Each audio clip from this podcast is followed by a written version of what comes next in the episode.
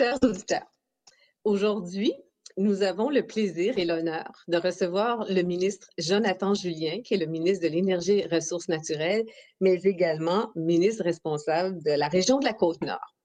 Vous avez sûrement tous entendu parler de minéraux critiques et stratégiques.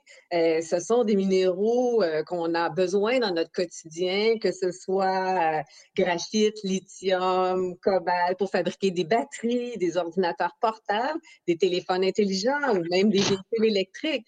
Et donc, il y a plusieurs pays qui sont préoccupés, concernés, intéressés par toute cette question des minéraux critiques et stratégiques et euh, qui doivent s'y intéresser pour leur développement autant économique, technologique et même militaire. Donc, le Canada s'est doté d'un plan pour les minéraux euh, et les métaux. Puis le premier plan d'action porte sur les minéraux critiques. C'est dans ce contexte-là aussi que le Québec s'inscrit et a rendu public son premier plan québécois pour la valorisation des minéraux critiques et stratégiques à l'horizon 2020-2025. Donc, euh, sans plus tarder, nous allons pouvoir euh, discuter de ce plan. Qui est mieux placé pour nous en parler? C'est notre ministre Julien.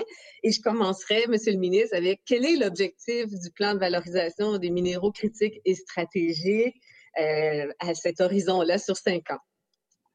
Bien, écoutez, premièrement, comme vous l'avez mentionné dans l'entrée de jeu, les minéraux critiques et stratégiques, pour faire une définition large, ils sont critiques parce qu'ils sont essentiels euh, dans, la production de certains, de certains éléments de notre vie courante qui prennent de plus en plus de place. On parle du lithium, du cobalt.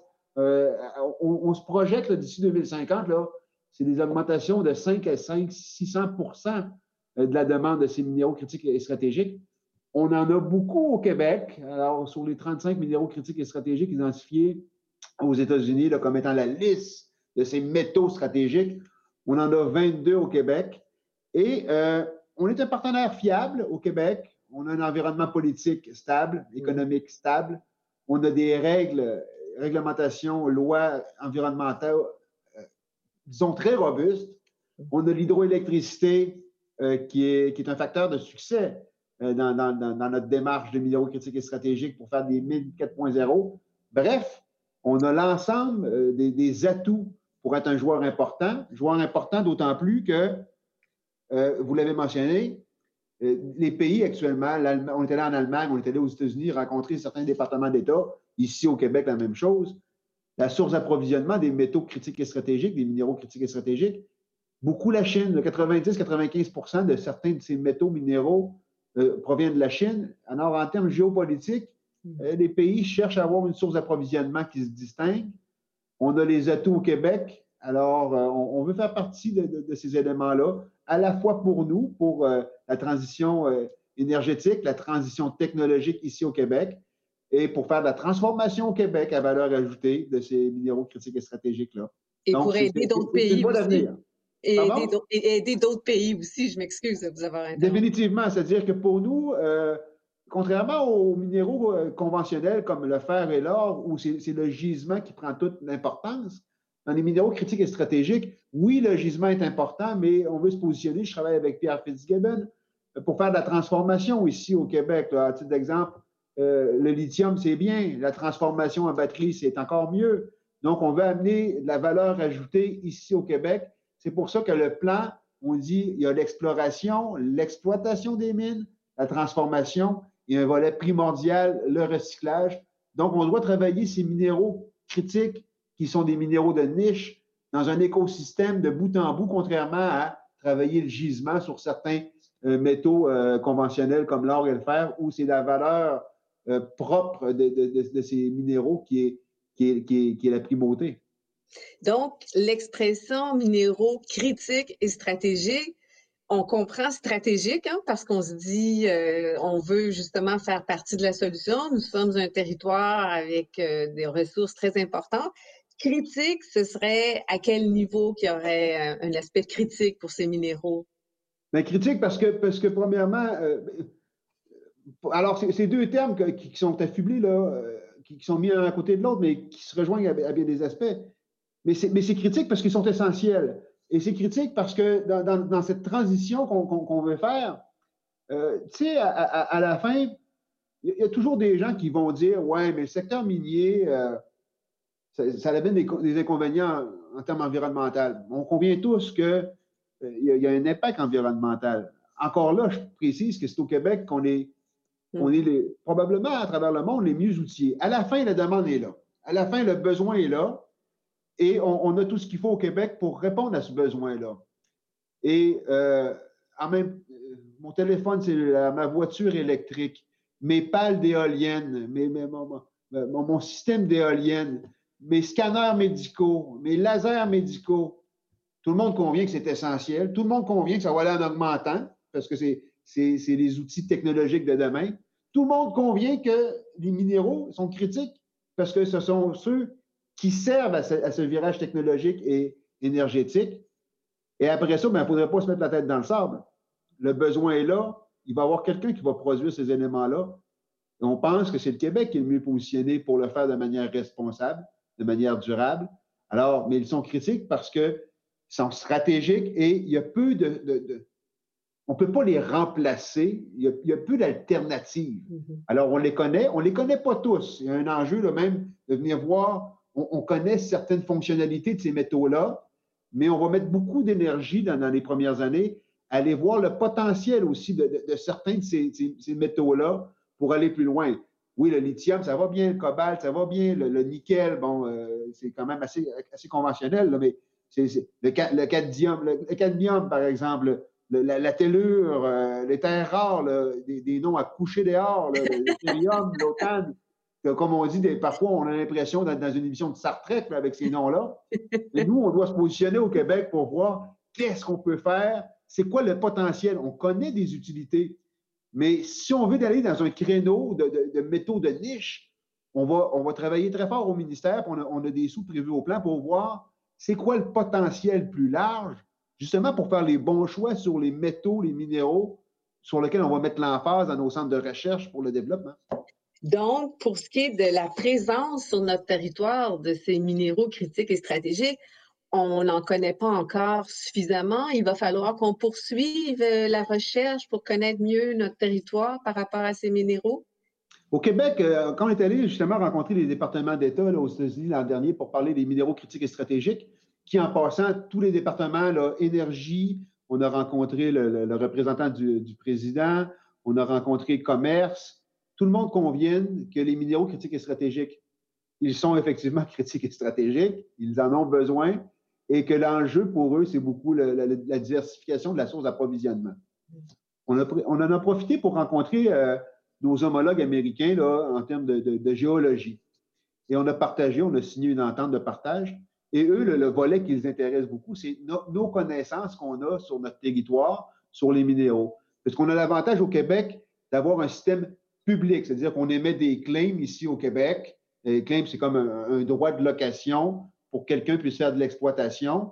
Et puis, sur ces informations-là le public, on sait qui est-ce qui a, qui, a, fait, la demande de claim et leurs résultats, en réalité, d'analyse sont mis dans un système public. Donc, on a un, avantage concurrentiel au Québec de bien connaître, euh, somme toute, quand on se compare, l'aspect géologique de notre territoire via le traitement des claims. Cependant, pour les minéraux critiques et stratégiques, qui sont des minéraux, des métaux de niche, on n'est pas allé assez loin ou on n'a pas suffisamment de connaissances. Et c'est ce qu'on va mettre beaucoup d'investissements, une, des plus grandes campagnes d'exploration, sinon la plus grande qu'il y aura eu au Québec dans ces phases-là, pour s'approprier justement une meilleure connaissance des minéraux critiques et stratégiques sur le territoire. Parce que je réitère, ce pas des, métaux et minéraux traditionnels, c'est-à-dire que le fer, l'or, des, minéraux à, à grand déploiement qui sont conventionnels, les investisseurs pour faire de l'exploration sont, beaucoup là. Mais on va venir donner un coup de pouce supplémentaire gouvernemental parce qu'on pense que la connaissance des, minéraux, des MCS, euh, doit passer par cette aide-là en partenariat pour avoir une connaissance plus large à la fois de ce qu'on a chez nous, puis je vous disais également qu'est-ce qu'on peut faire avec ce qu'on a chez nous. Donc, c'est à deux niveaux. Oui, on en a où ils sont, comment ils sont, et qu'est-ce qu'on peut faire? Parce que je vous le dis, je rencontre des entreprises spécialisées avec certains de ces métaux, minéraux-là stratégiques et euh, certains font de la poudre qui permettent de faire des écrans cellulaires très spécifiques, très, très, très de niche. Donc, c'est une expertise qui s'est développée. Et si on n'en parlait pas, si on n'avait pas fait cette analyse-là, justement, de voir toutes les possibilités, on ne, le saurait pas. Alors, c'est de voir justement comment on doit se diriger au Québec, puisqu'on ne veut pas euh, exploiter uniquement, mais on veut transformer valeur ajoutée. Donc, c'est la démarche qu'on entreprend à l'intérieur du plan. Ça, c'est fondamental. Mais vous venez de prononcer un mot qui est très important, transformer. Votre gouvernement a mentionné depuis le début de la pandémie qu'il veut favoriser l'autosuffisance du Québec hein, en matière d'achat et de production locale. En quoi le plan va permettre justement la production locale, la transformation? Parce que souvent, on a dit hein, qu'on faisait de l'exploration, mais que la transformation devait se faire au Québec. Donc, euh, en quoi le plan peut aider à la transformation? Mais le, plan n'aide pas la transformation. Le plan inclut la transformation. Alors, pour, moi, c'est ça le plan. Donc, le, plan, c'est de dire on va faire de l'exploration, de l'exploitation, le gisement, la transformation et du recyclage. Ils, vont encore plus loin. Donc, c'est. Contrairement encore là aux minéraux traditionnels, je, reprends le fer. Le fer, là, on, en, a des, mines, on est, on est, bien positionné au Québec. On amène, en fin de compte, le minerai, en fin de compte, euh, par rapport à cette île, par exemple, puis on, met ça sur bateau. on comprend qu'il y a des usines de boltage qui viennent transformer le fer à valeur ajoutée, puis qu'on met ça sur bateau. C'est normal, c'est des grands volumes. Et, en réalité, oui, la transformation, ça serait bien chez nous, mais, mais, mais, mais puisque c'est des grands volumes, tu toujours mieux avoir la transformation à proximité euh, du marché. Pour les minéraux critiques et stratégiques, mais là, comme je vous dis, c'est des éléments beaucoup plus de niche. On est au Québec, en tout cas en Amérique du Nord, premièrement, en termes de recyclage, on est très bien positionné. En termes de transition énergétique, moi, je m'occupe en réalité du, programme Rouler vert. Mm-hmm. On, a, on va avoir 94 000 véhicules électriques à la fin de l'exercice au Québec.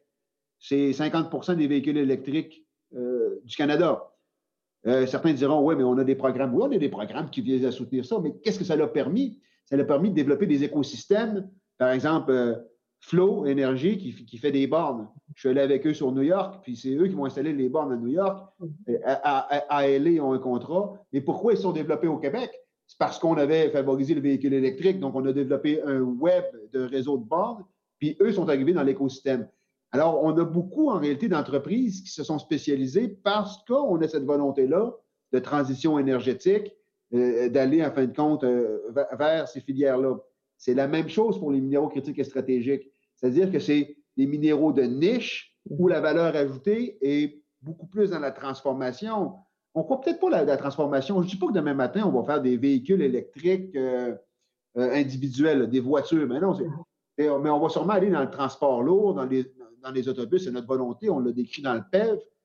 Et là, on a une valeur ajoutée de transformation. Je réitère que le gisement dans les minéraux critiques et stratégiques est nécessaire et primordiale, mais la transformation, elle, là, elle est beaucoup plus cohérente. On a un voisin à côté de chez nous euh, qui, a, des grands besoins. On a des besoins chez nous également.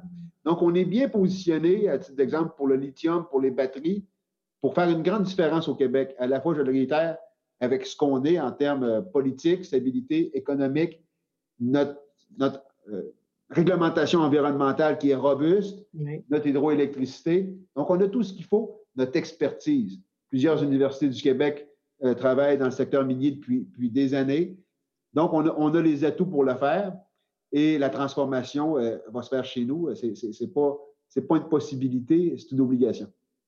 Puis, vous avez mentionné au, départ que euh, toute cette question des minéraux critiques et stratégiques, c'était aussi pour essayer d'améliorer la stabilité, l'autosuffisance des chaînes de valeur. Hein.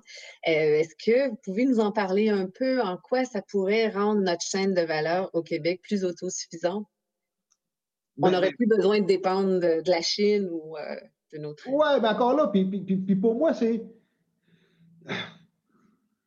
la dépendance en soi, on, va continuer d'avoir d'autres fournisseurs, mais euh, oui, c'est pour le Québec, mais c'est pour nos voisins aussi. On veut se positionner justement comme, cette alternative.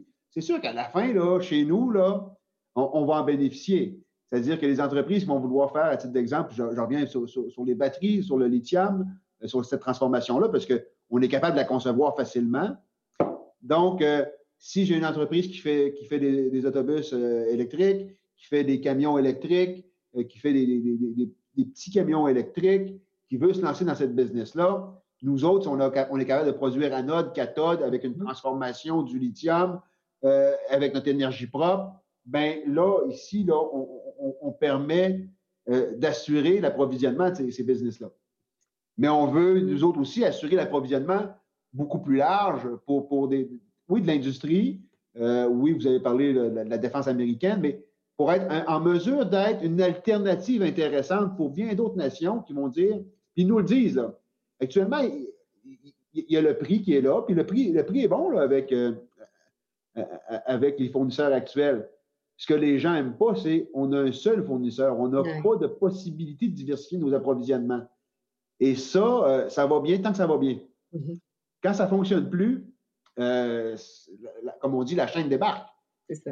Alors, c'est ce qu'on est au Québec, ce qu'on veut être. C'est pour ça qu'on travaille avec Pierre Fitzgibbon pour à la fois être une alternative, mais définitivement, en premier lieu, répondre à nos besoins propres sur toute la chaîne et nos, euh, ambitions au Québec. Et on, peut le faire, on peut être ambitieux à l'égard justement de cette transition énergétique-là, à la fois l'électrification des transports et être non seulement euh, quelqu'un qui reçoit, mais quelqu'un qui produit, qui produit ces éléments-là.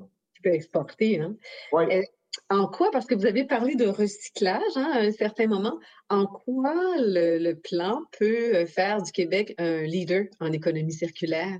Bon, on l'est déjà, là, puis euh, on, a produit une petite vidéo pour les MCS. On est déjà un, oui, c'est bien fait, C'est bien fait, félicitations. Merci, on, a travaillé fort, puis euh, il y, a des gens qui sont, sont créatifs, qui ont, fait un beau travail. on, l'est déjà là, en tout ce qui est récupération là, de, matériaux là, informatique, comme on dit. Euh, puis euh, j'ai déjà eu l'occasion, ça fait deux ans que je suis ministre d'énergie et des ressources naturelles, d'aller visiter certains euh, projets qui font du recyclage du lithium, de batteries, avec des, d'autres succès assez, assez impressionnants. Bon, c'est, des projets à petite échelle, mais 90-95% de récupération, là, c'est, très impressionnant. Aujourd'hui, il faut se positionner le Québec aujourd'hui pour, faire face euh, à la perspective de demain. Je m'explique. Il y a deux ans, quand je suis arrivé, à peu près 40, 000 véhicules électriques euh, au Québec. Euh, deux ans plus tard, on va finir l'année à 94 000. On avait l'ambition d'être à 100 000. Il y a comme une pandémie qui a ralenti pendant deux, trois mois.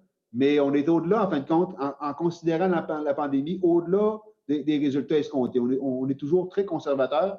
Bref, on va avoir 94 000 véhicules électriques à la fin de l'année. Ça veut dire qu'aux deux ans, euh, grosso modo, au Québec, on va doubler le nombre de véhicules électriques. Mhm. Euh, on a, avec Benoît Charette, annoncé le PEV, 1,5 million de véhicules électriques en, 2030. On a annoncé qu'en 2035, en passant, 2035, bon, plus de vente de véhicules à essence, mais les gens font oui, mais non, attention, là, on l'annonce, puis c'est un, statement, un statement qu'on prend. Mais honnêtement, ce qu'on observe, c'est que ça va arriver. Ça, va arriver oui, on va y contribuer parce qu'on met l'emphase là-dessus au Québec, on, vient soutenir, mais c'est dans une suite logique. 15 euh, ans, ça peut paraître long ou court selon certains, mais on, va être là dans 15 ans. Où je vais en venir par rapport au recyclage? Donc, une durée de vie d'une batterie d'un véhicule, qui est le principal élément recyclé, parce que oui, il y a des, batteries lithium dans nos métiers en termes de masse volumique. Mm-hmm. C'est banal. La batterie du véhicule électrique, c'est la masse. Durée de vie, 10-15 ans. On ne peut pas attendre d'être rendu en 2030 pour se positionner quand il y aura maturité à l'intérieur euh, de, l'écosystème de véhicules électriques pour dire, ah ben, savez-vous, je vais me positionner, je vais être un bon recycleur. Mais ben non, il va être trop tard. Donc, on fait les choses dans l'ordre.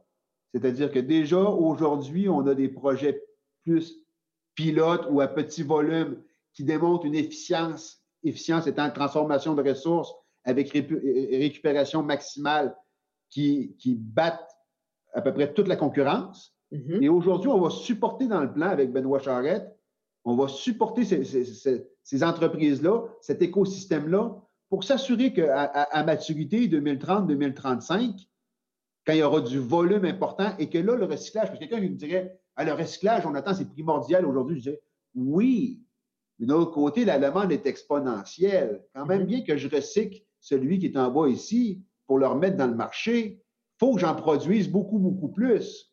Mais à maturité, là, le recyclage va être une partie de plus en plus importante là, à réintégrer dans la chaîne. Et on ne doit pas attendre que le marché soit à, maturité pour nous devenir un, joueur dans le recyclage. On, va manquer notre coup et ça va devenir primordial. Donc, on se positionne aujourd'hui, on sème les graines nécessaires pour quand le, le besoin va être à maturité, qu'on soit des chefs de file et on compte bien y être. Donc, une matière qui normalement pourrait être perçue comme une matière résiduelle qui est réintégrée, réinsérée dans le réseau. Ça fait de l'économie circulaire. Hein. Oui, puis c'est à 90-95 de, de, de, réintégration avec la même efficacité. Là. Donc, c'est pas euh, ouais, on, réussit à faire un petit bout de chemin. Non, non. Donc, si toute chose étant égale par ailleurs, là, ça veut dire que 19 vingtième est réutilisable, 95% c'est qu'à terme, quand c'est mature, on comprend très bien qu'aller chercher le gisement va devenir de plus en plus marginal. Mais ça, il faut attendre la maturité, la maturité en fin de compte de l'équation. Et puis, euh, ben, vous savez que dans le domaine minier, l'acceptabilité sociale, hein, c'est un principe important. Est-ce que vous avez une pensée sur dans quelle mesure votre plan peut favoriser l'acceptabilité sociale des projets? Ben, écoutez, euh, premièrement, l'acceptabilité sociale, euh, dans le domaine minier, c'est incontournable. Mm-hmm. C'est pas, c'est pas euh, ouais, ça serait bien qu'on considère l'acceptabilité sociale. Ça l'est plus qu'il y a cinq ans, ça l'est moins que dans cinq ans. Mm-hmm. Alors, aujourd'hui, sans acceptabilité sociale, il n'y a pas de projet minier. Ce qu'on s'efforce de, faire également, puis c'est un peu ce que, je mentionnais tantôt, il y a toujours des gens pour critiquer le domaine minier. C'est bien, là, ça, prend en réalité euh, toujours des, des gens qui, veillent un peu de manière peut-être plus, euh, je dirais, euh, plus négative. On va dire ça, c'est pas le bon terme. De manière. Un critique. Un critique.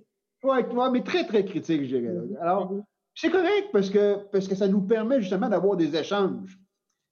Et, quand je parle à l'Association minière du Québec, à l'Association d'exploration minière du Québec, je dis, nous, là, euh, on ne va jamais prétendre que l'activité minière sur un site n'aura pas d'impact. On, va travailler sur un gisement. Mais au Québec, on a, à mon avis, les normes judiciaires les plus strictes. Certains diront que ce n'est pas vrai. Je les appelle à venir discuter avec moi n'importe quand ces éléments-là. Mm-hmm. Euh, les minières, aujourd'hui, doivent donner en garantie toutes les sommes requises pour la réhabilitation de leur site a posteriori. A priori. Et c'est fait de manière conservatrice. Alors, je parle avec mon ministère, moi, je suis, un comptable. J'ai dit, ouais, êtes-vous sûr vous avez des sommes suffisantes?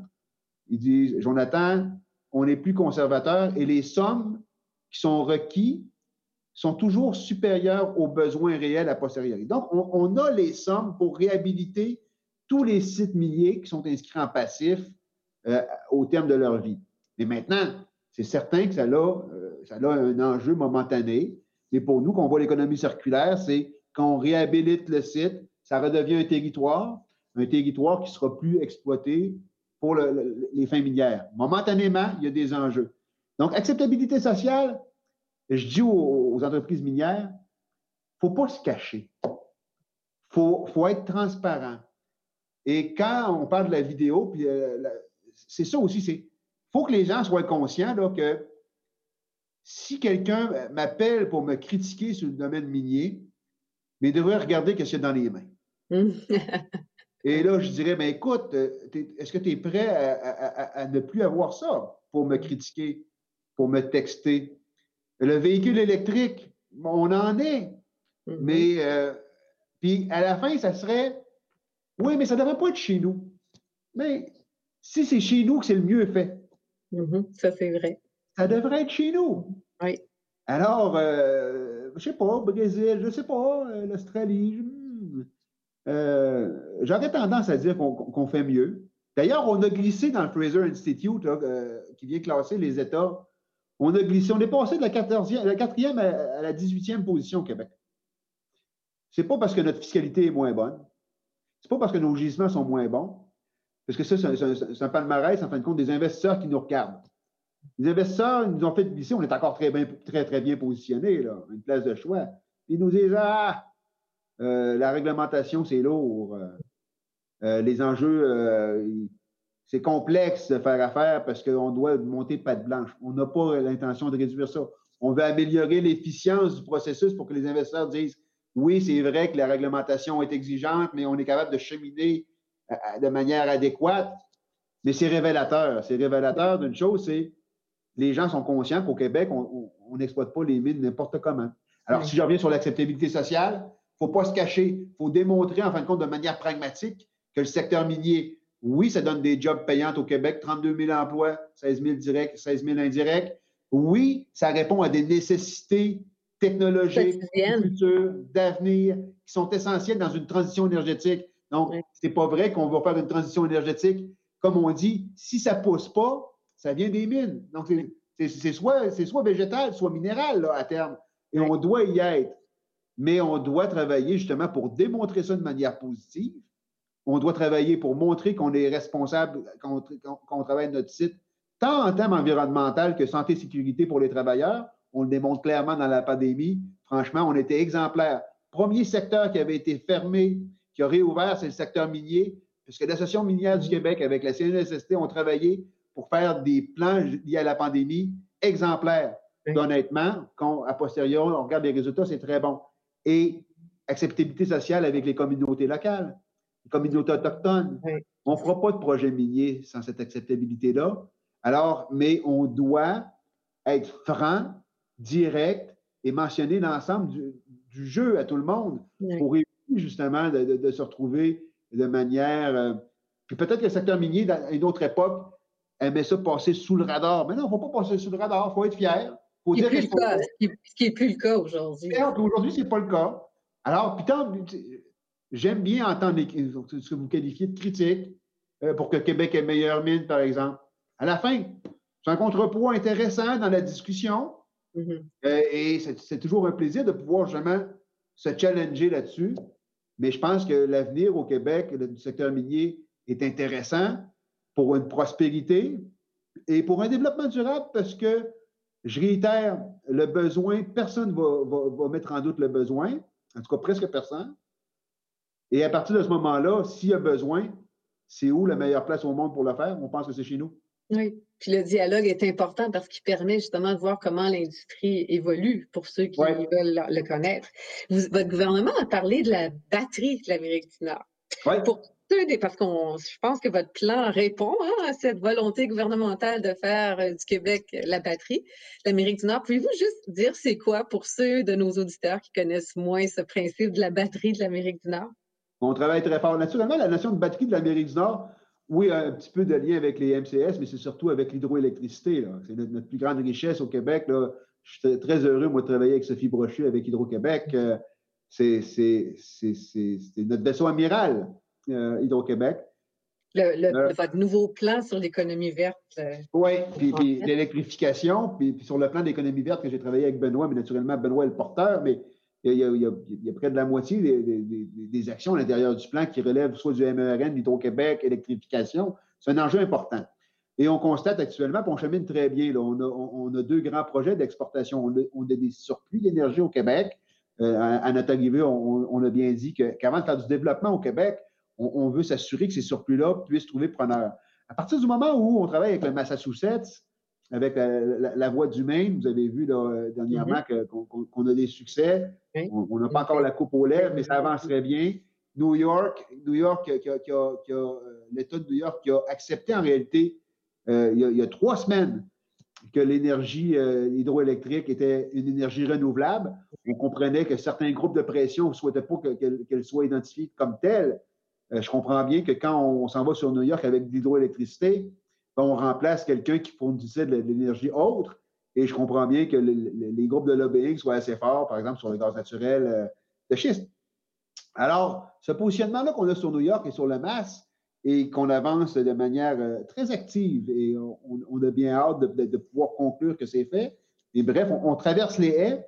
On va faire en sorte qu'à terme, si ça fonctionne, les contrats long terme d'électricité euh, sur le Mass et sur New York qui vont faire en sorte que ces deux États-là limitrophes, là, près, du Québec, sans être limitrophes, mais près du Québec, euh, eux vont se décarboniser, vont se décarboner, euh, vont prendre de l'énergie qu'on parle d'équivalent de, centaines de milliers de véhicules qui passeraient de l'essence à l'électricité.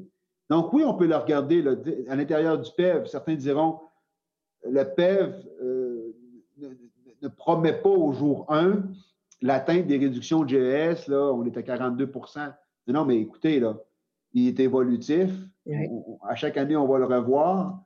Moi, je travaille sur l'hydrogène. L'hydrogène, c'est un potentiel fantastique euh, dans les autres 2030. Ça va peut-être être 25% de l'énergie mondiale.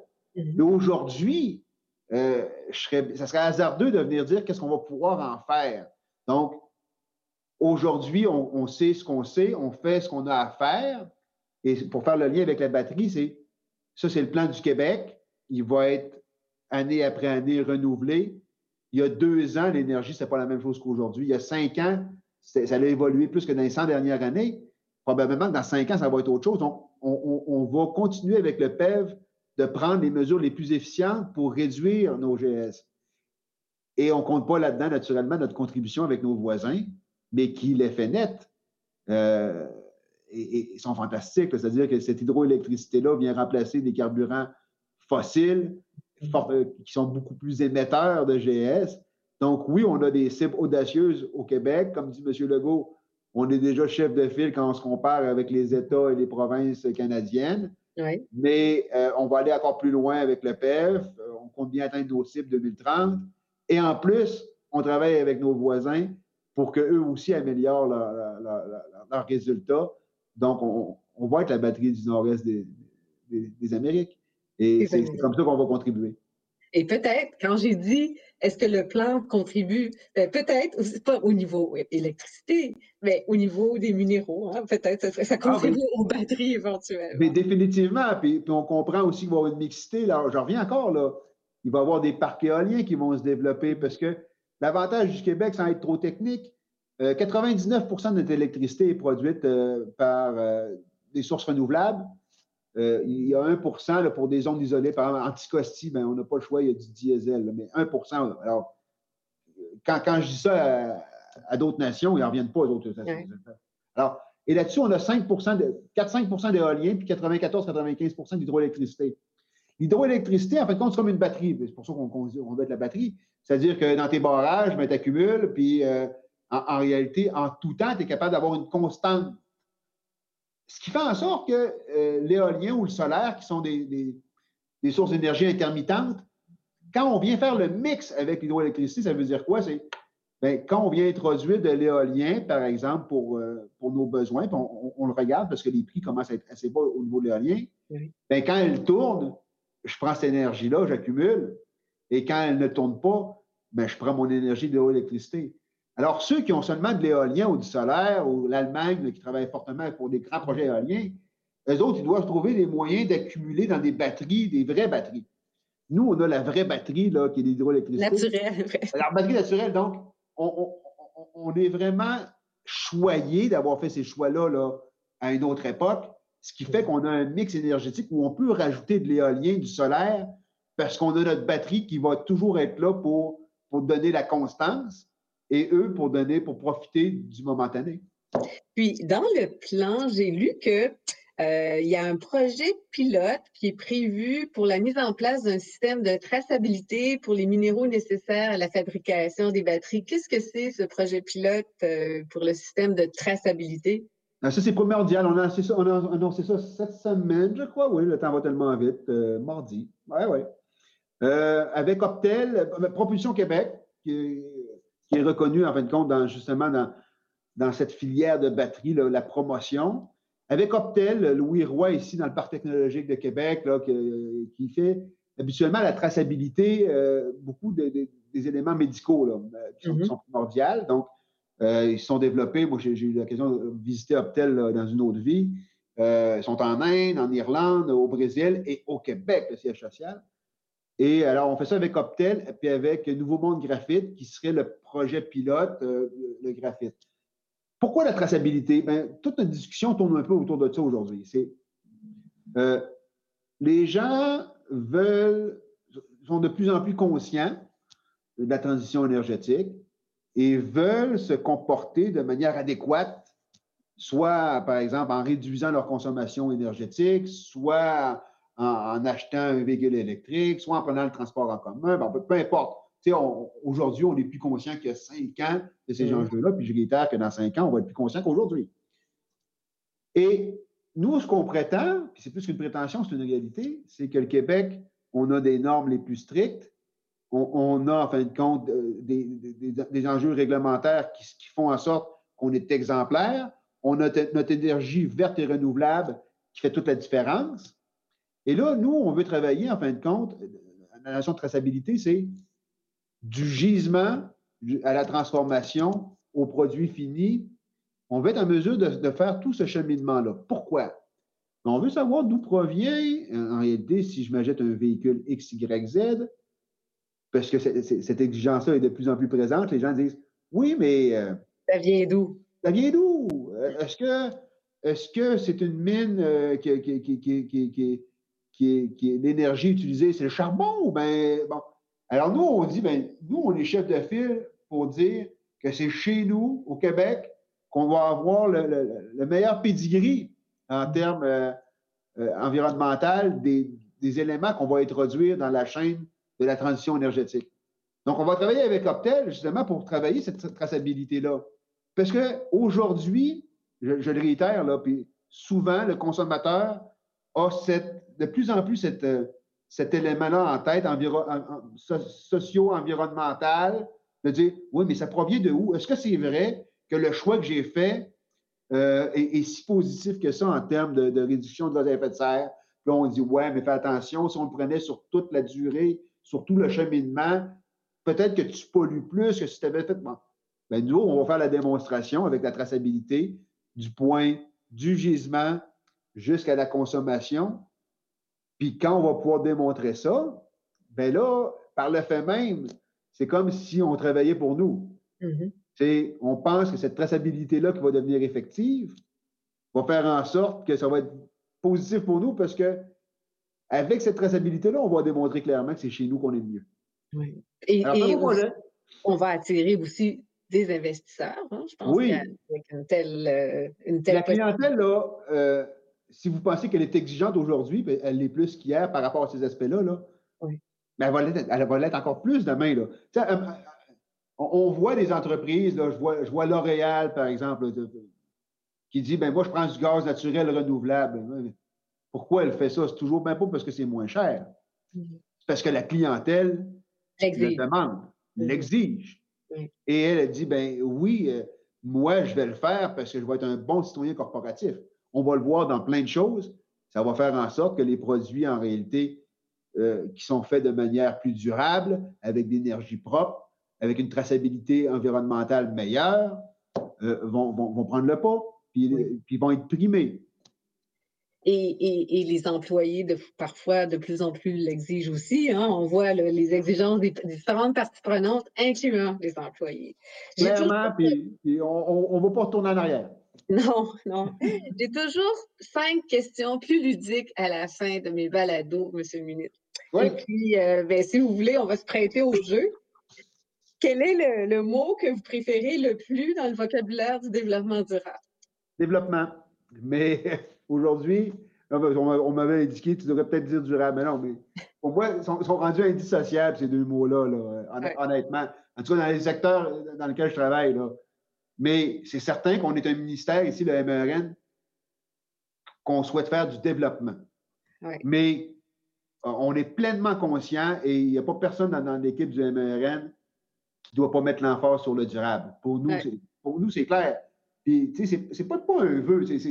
oui, c'est incarné, on, y croit, mais c'est pas possible de, voir la chose autrement. Aujourd'hui, en 2020, impossible. Donc, euh, mais je suis plus favorable. Euh, moi, ma personnalité, c'est le développement. Et puis, euh, quelle est la personne que vous admirez le plus dans le domaine du développement durable?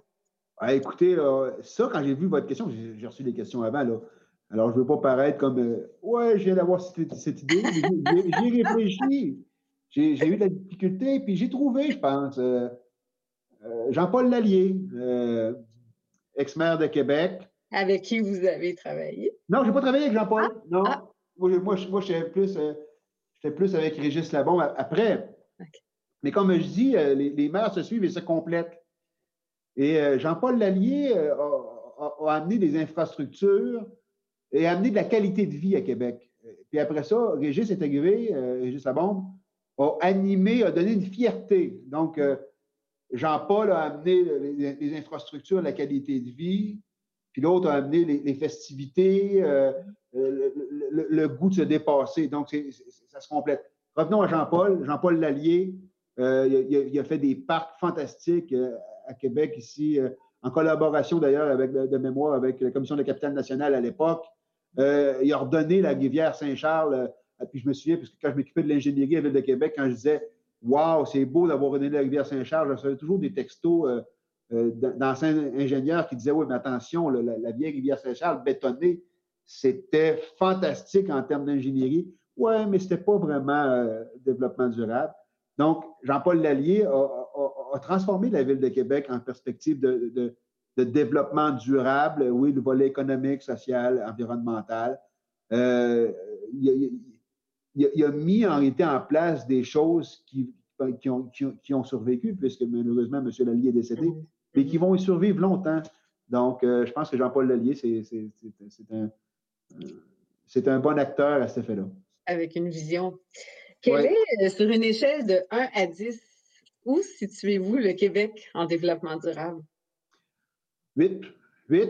oui, je pense que oui, oui. Puis j'ai voyagé un peu. Euh, je, pense qu'on peut, faire un peu mieux, mais, mais, mais, mais j'estime qu'on est bien conscientisé. Mais naturellement, on est, dans, une, démocratie, donc euh, ça l'aide déjà à être conscientisé, parce qu'on peut s'exprimer, on, on, peut en, débattre. On, peut faire mieux, mais je, dirais 8 sur 10. C'est bien. Et puis, euh, quelle est la plus grande fierté pour le Québec, d'après vous, en développement durable? Il y a Hydro-Québec. Hum. L'hydroélectricité. Franchement, c'est un, choix euh, qui aujourd'hui peut paraître euh, aller de soi, euh, mais qu'à l'époque, là, ça a pris des gens visionnaires, il y a 75 ans de mémoire, bref, ça fait un certain temps. Tu sais, on avait le choix, est-ce qu'on va sur, sur la filière, la filière nucléaire? Est-ce qu'on va sur l'hydroélectricité? C'était loin d'être évident. Aujourd'hui, on, prend ça, on prend ça pour acquis. il y a des gens euh, euh, qui ont eu cette vision-là, qui en sorte, je le réitère, quand je me promène partout dans le monde, là, puis que je parle un peu, je fais des présentations sur des panels euh, du, du, mix énergétique du Québec, les gens n'en viennent pas, ils nous envient fortement. Donc, il y a eu des, des visionnaires. Et l'hydroélectricité, en termes de développement durable, nous positionne avantageusement là, à tout égard, à la fois pour les procédés industriels, euh, je le disais pour les mines tantôt, mais à tout égard, c'est notre force la, plus, la plus tangible en termes de développement durable. On est chanceux. Puis la dernière question, c'est si la réincarnation existait, quelle est la plante, l'arbre ou l'animal dans lequel vous souhaiteriez vous réincarner? Ah, écoutez, celle-là, j'ai été assez simple. Ce serait le palmier, parce que honnêtement, je me verrais dans le sud actuellement. Ah! c'est bon. je dis juste où ça pousse, ah, ça serait bien ça. Écoutez, on, a des périodes plus sombres actuellement, novembre, décembre. Le palmier, j'aimerais bien ça. c'est bon. Monsieur le ministre, ça a été un plaisir. Vous êtes une personne très énergique, alors vous êtes au bon ministère hein, et ça a été très instructif aussi et très stimulant. Merci beaucoup d'avoir accepté de tourner ce balado avec nous aujourd'hui. Et faites attention à vous. Grand plaisir et bonne fin de semaine tout le monde. Merci. Au revoir.